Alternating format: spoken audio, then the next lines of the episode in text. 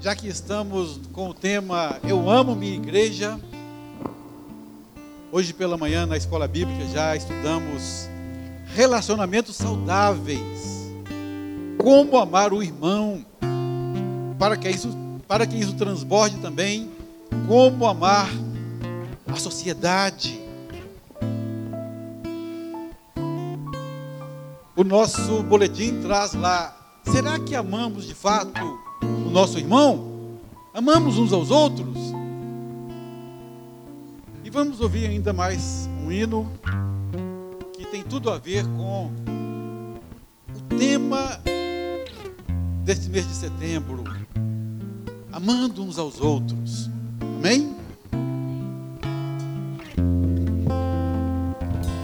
Se tu olhares, Senhor, para dentro de mim, nada encontrarás de bom.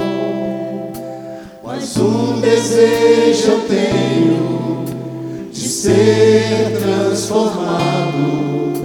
Preciso tanto do teu perdão.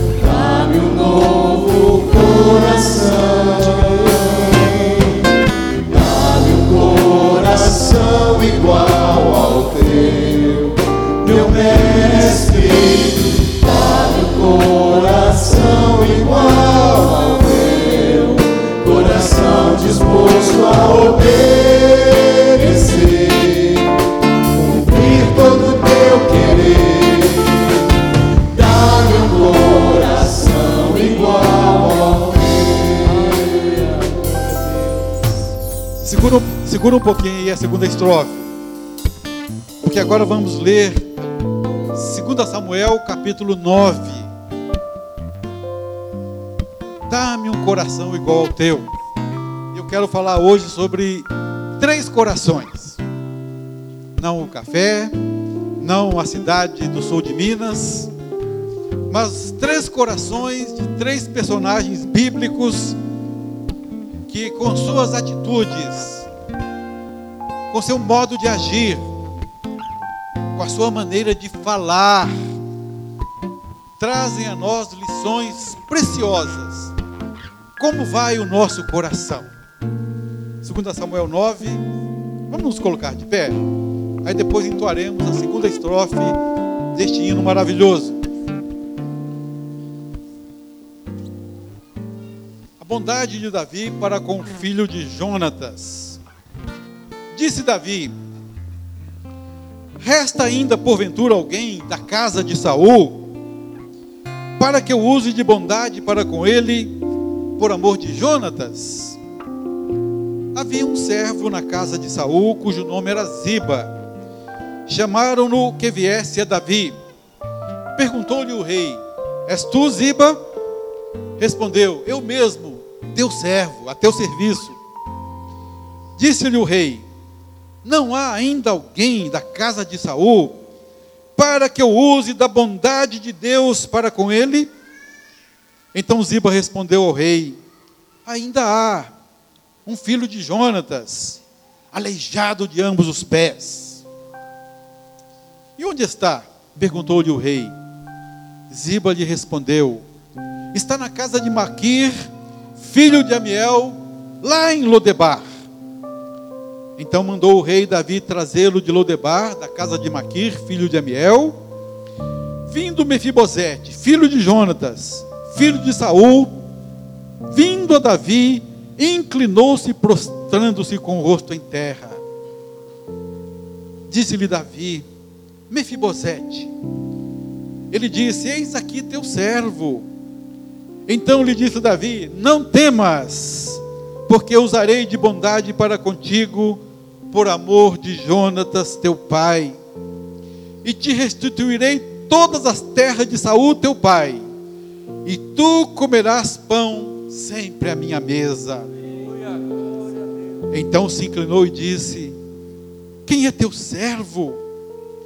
Para teres olhado para mim, um cachorro morto, tal como eu? Chamou Davi a Ziba, servo de Saul, e lhe disse: Tudo que pertence a Saul e toda a sua casa dei ao filho do teu senhor. Trabalhar-lhe-ás, pois, trabalhar, trabalhar-lhe-ás, pois, a terra, tu e teus filhos e teus servos, e recolherás os frutos para que a casa de teu senhor tenha pão que coma. Porém, Mefibosete, filho de teu senhor, comerá pão sempre à minha mesa. Ora, tinha Ziba quinze filhos e vinte servos. Disse Ziba ao rei: Segundo tudo quanto meu senhor o rei manda a seu servo, assim o fará. Comeu, pois, Mefibosete à mesa de Davi, como um dos filhos do rei. Tinha Mefibosete um filho pequeno, cujo nome era Mica. Todos quantos moravam em casa de Zipa, Ziba, eram servos de Mefibosete. Morava Mefibosete em Jerusalém. Lodebar nunca mais. Porquanto comia sempre à mesa do rei. Ele era coxo de ambos os pés.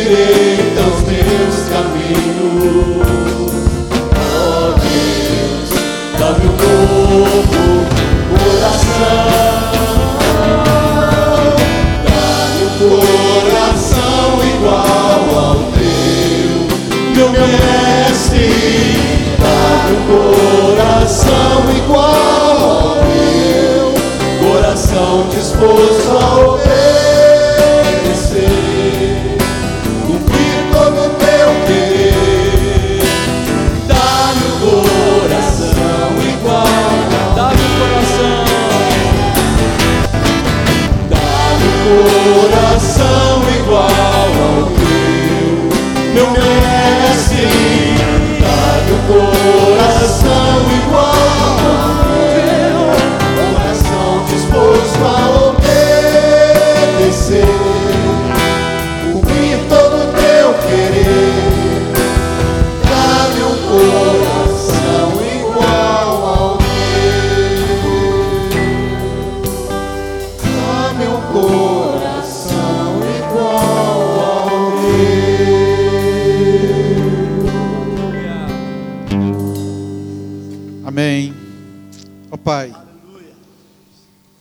começamos o louvor desse culto, Pai, cantando que eu recebi um novo coração do Pai.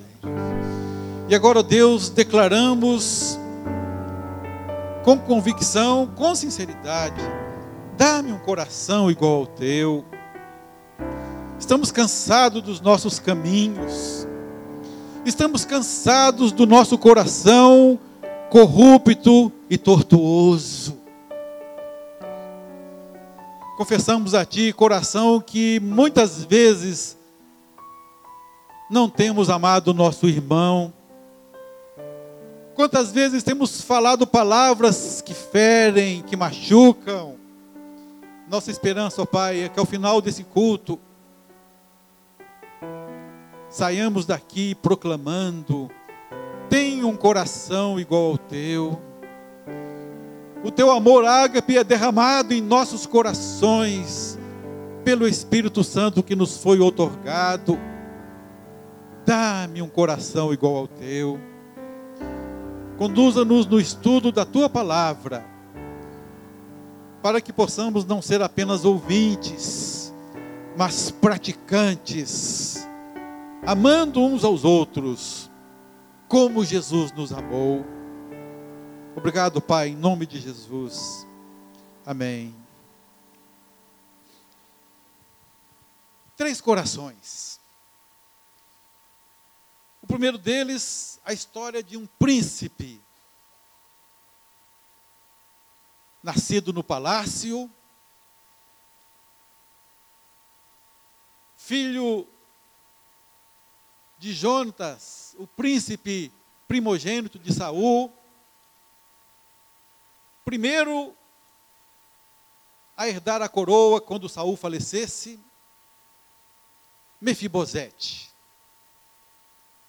Lá em Crônicas diz a palavra de Deus que o nome dele, o outro nome dele era Meribe Baal, alguém que contende com Baal, e agora é chamado Mefibosete, aquele que semeia vergonha.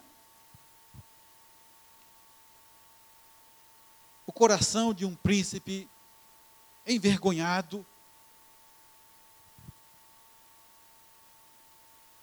cujo projeto de vida foi totalmente prejudicado pelos traumas e feridas que machucaram a sua alma. Queridos, o primeiro coração que estudaremos é desse Mefibosete,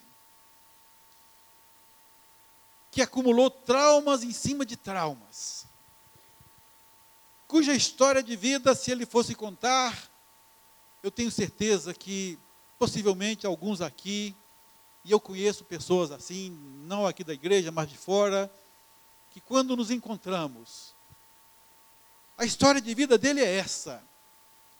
Minha vida é um acúmulo de traumas, frustrações, tragédias. Tenho vitórias, mas a minha vida, o meu coração é um coração sofredor. O primeiro grande trauma que veio a Mefibosete, ele tinha cinco anos de idade. Não, não foi quando a sua babá o deixou cair no chão, não. Antes disso, vieram pessoas correndo da guerra e trouxeram uma notícia trágica. E aquele menino de cinco anos, acostumado ao convívio do pai, ao convívio do avô, agora ouve não uma boa nova. E eles esperavam, numa época em que não havia comunicação via mídias sociais, as pessoas, os grandes corredores, vinham da guerra trazendo notícias. E a notícia não era boa. Mefibosete ouviu o mensageiro falar: Saul morreu. E ele esperou ali, com cinco anos de idade, as pessoas da sua casa recebendo as novas, as más novas. Ele recebe também a notícia de que o pai, Jonatas, o amigo de Davi, o primogênito ao trono, Jonatas, também morreu. Saul e Jonatas, unidos na vida, também foram unidos na morte. E aquele menino torna-se órfão aos cinco anos de idade, e ele já carrega então esse trauma de que não tem o pai, não tem o avô, não tinha também irmãos. E queridos, esse é o primeiro grande trauma que esse menino enfrenta na sua vida totalmente machucado, um órfão, sem ninguém que cuidasse dele com amor e carinho. O segundo trauma, queridos, veio logo depois. Além dessa ferida na alma, a sua babá, sabedora de que quando um rei morre, o outro rei que assume costuma passar ao fio da espada toda a descendência do rei anterior. Era prática. Era comum, sabendo que aquele menino já estava condenado à morte assim que o novo rei subisse ao trono. Na sua pressa de fugir, de salvar aquela criança, ela sai correndo e dá um tombo naquele menino. E além do trauma emocional da sua ferida de alma, tem agora também um trauma físico. Ele ficou aleijado de ambos os pés. Não era alguém que caminhasse manquejando, arrastava. E queridos, para um príncipe, educado ali na arte da guerra, né, já deveria ter, desde o início, já sendo educado para ser um príncipe guerreiro, saber que nunca mais poderia cavalgar um cavalo de combate, nunca mais conseguiria vestir uma armadura, que nunca poderia ir à guerra como as pessoas gostavam de ir, os príncipes iam acompanhando seus pais. Agora acumula esse trauma físico, que está lá em 2 Samuel capítulo 4, versículo 4. Ele não conseguiria, imagine a frustração de ver todos os demais parentes, ele tinha outros parentes, irem à batalha vestidos com armaduras, e ele não poderia ir à guerra.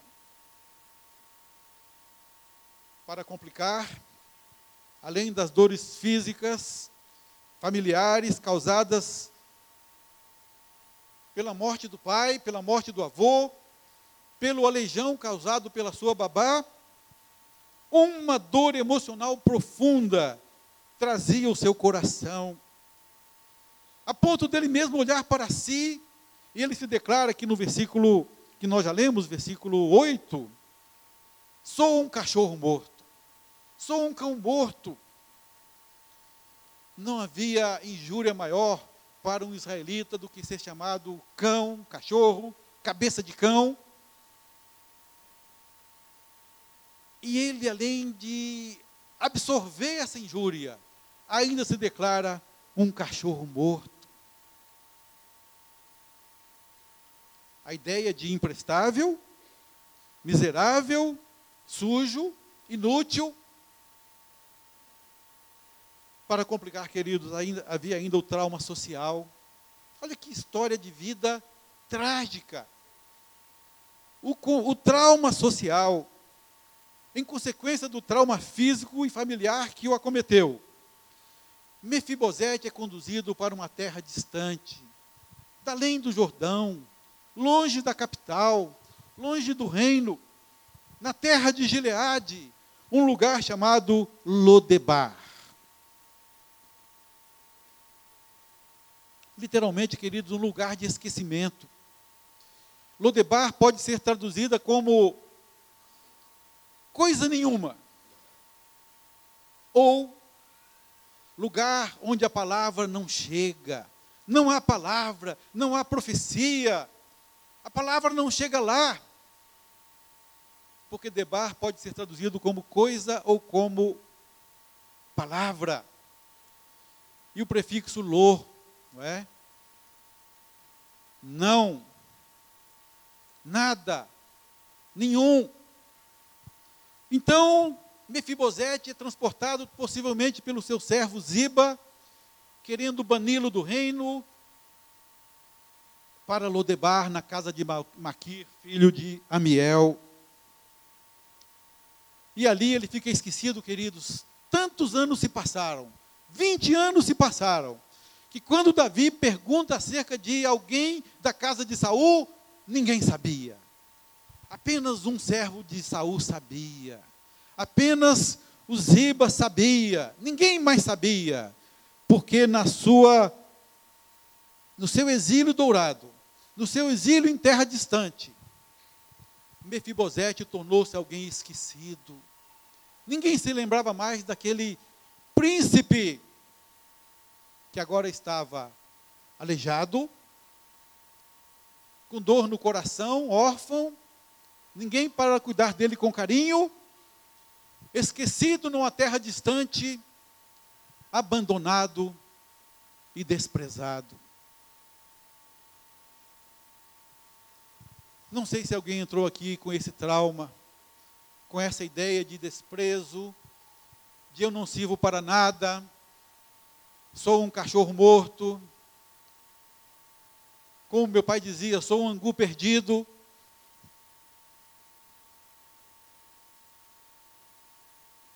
Não era eu não, viu, gente?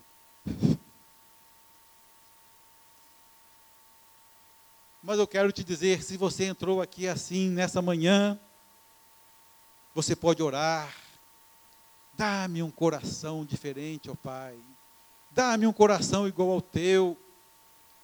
quero ter um coração tão cheio de amor que o Espírito Santo pode derramar na minha vida. Queridos, para complicar, tem jeito? Para complicar, a segunda pessoa, o segundo coração, alguém que deveria amá-lo, cuidar dele, servo de Saul, o avô de Mefibosete, alguém encarregado de preservar os interesses do rei Saul, Ziba, além de abandonar Mefibosete, ainda o trata com muxoxo e com palavras que ferem. Quando Davi, na sua ânsia de prestar um benefício à casa de Saul, e proclama: Eu quero que alguém da casa de Saul apareça para eu abençoá-lo. É chamado Ziba. A pessoa mais certa para dizer se existe alguém ainda da casa de Saul. E este Ziba aparece quando o rei lhe pergunta: Há alguém ainda da casa de Saul para eu abençoar? O Ziba responde: hum, ainda há um filho de Jonatas. Mas meu senhor, ele é aleijado de ambos os pés.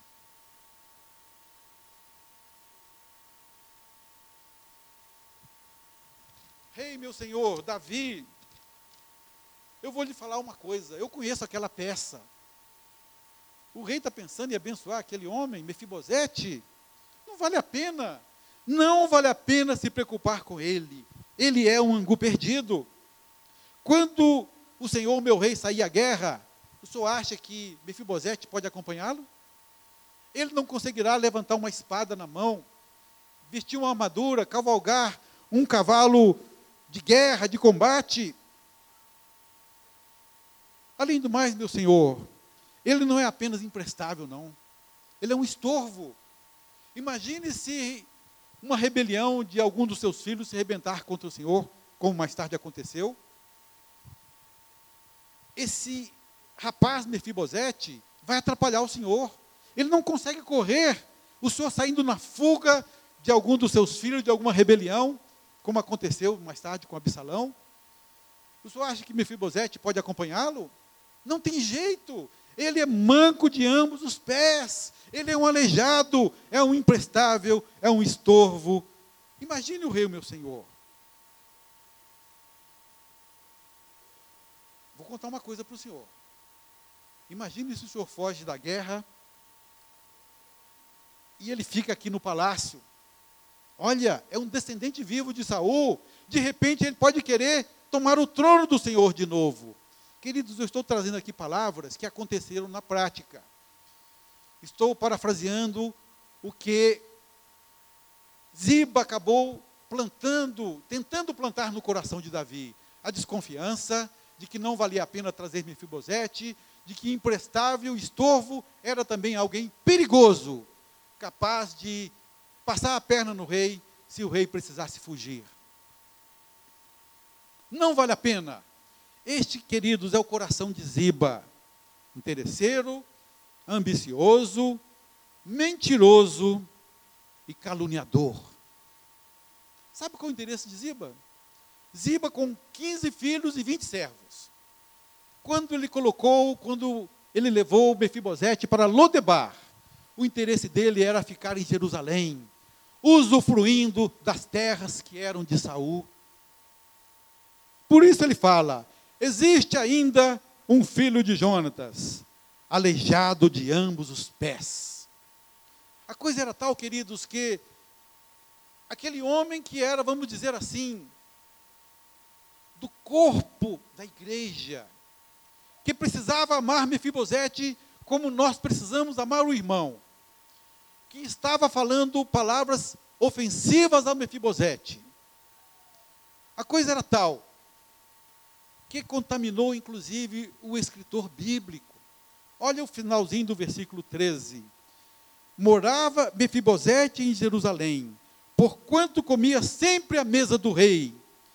Ele era coxo de ambos os pés. Até o escritor bíblico ficou paralisado no grande problema de Mefibosete. Apenas um problema, ele era coxo de ambos os pés. Por que não falaram que ele conseguiu se casar, conseguiu uma esposa, teve um filho?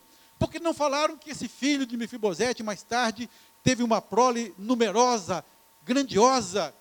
Por que se preocupar com a questão dos defeitos do irmão?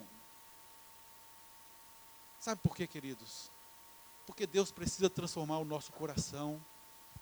Amamos uns aos outros, mas estamos sempre de olho naquilo que minimiza o nosso irmão. Amamos uns aos outros, mas estamos proclamando às pessoas que o nosso irmão tem esse e esse defeito. Quando Deus nos chama a proclamar as virtudes, não apenas daquele que nos amou, mas também as virtudes, os pontos positivos do nosso irmão que faz parte do mesmo corpo. Conta-se a história de um cachorro morto. Por isso, Mefibosete se intitula Sou um cão morto. Conta-se a história de um cachorro morto lançado na rua. Enxames de mosquitos voejando por cima dele. Já as aves de rapina se aproximando. Cada um que passava dizia: Nossa, mas que mau cheiro! Nossa, que fedor! Outra pessoa passava, nossa, mas que cachorro horroroso! Além de feio, está morto. Até que passou um ancião. E junto ali com as suas pessoas que estavam passando, ele olha para aquele cachorro morto e ele vira assim e fala: Olha, que belos dentes ele tem. Queridos, é apenas uma história. Mas eu queria convidar você, o corpo de Cristo. Leia depois o boletim. Amamos uns aos outros. Vamos nos concentrar nos pontos positivos e enaltecer os pontos positivos do nosso irmão, não como Ziba, que Deus mude o nosso coração. E o terceiro coração, queridos,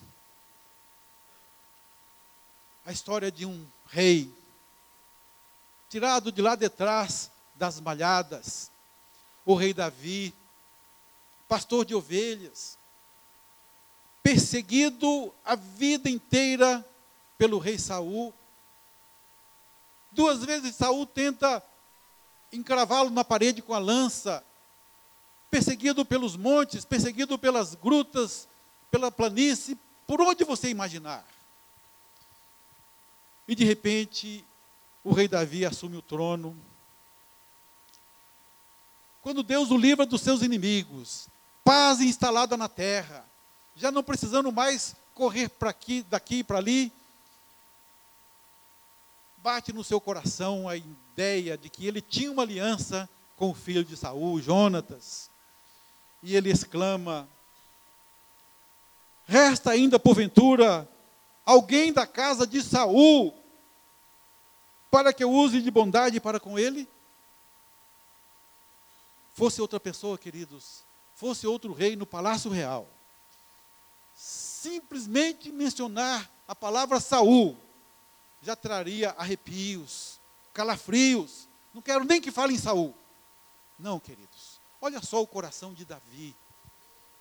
Trata com bondade a descendência de Saul. Não mandou matar ninguém dos descendentes de Saul. Esbozete morreu nas as mãos de um general. Perdão, foi morreu a traição. Mas Davi, com o coração de um rei, um rei magnânimo, generoso, um rei que ama, não mandou matar ninguém da descendência de Saul. Podia falar Saul sem tremer, sem arrepios. Há alguém da casa de Saul? Todo mundo estranha. Será que o rei ficou doido? Todos os outros mandam matar os seus descendentes daquele rei morto. Davi não, Davi quer usar de bondade. Mais adiante ele fala: Há ainda alguém da casa de Saul, versículo 3, para que eu use da bondade de Deus para com ele. Saul, Davi sabia que o seu coração era enganoso.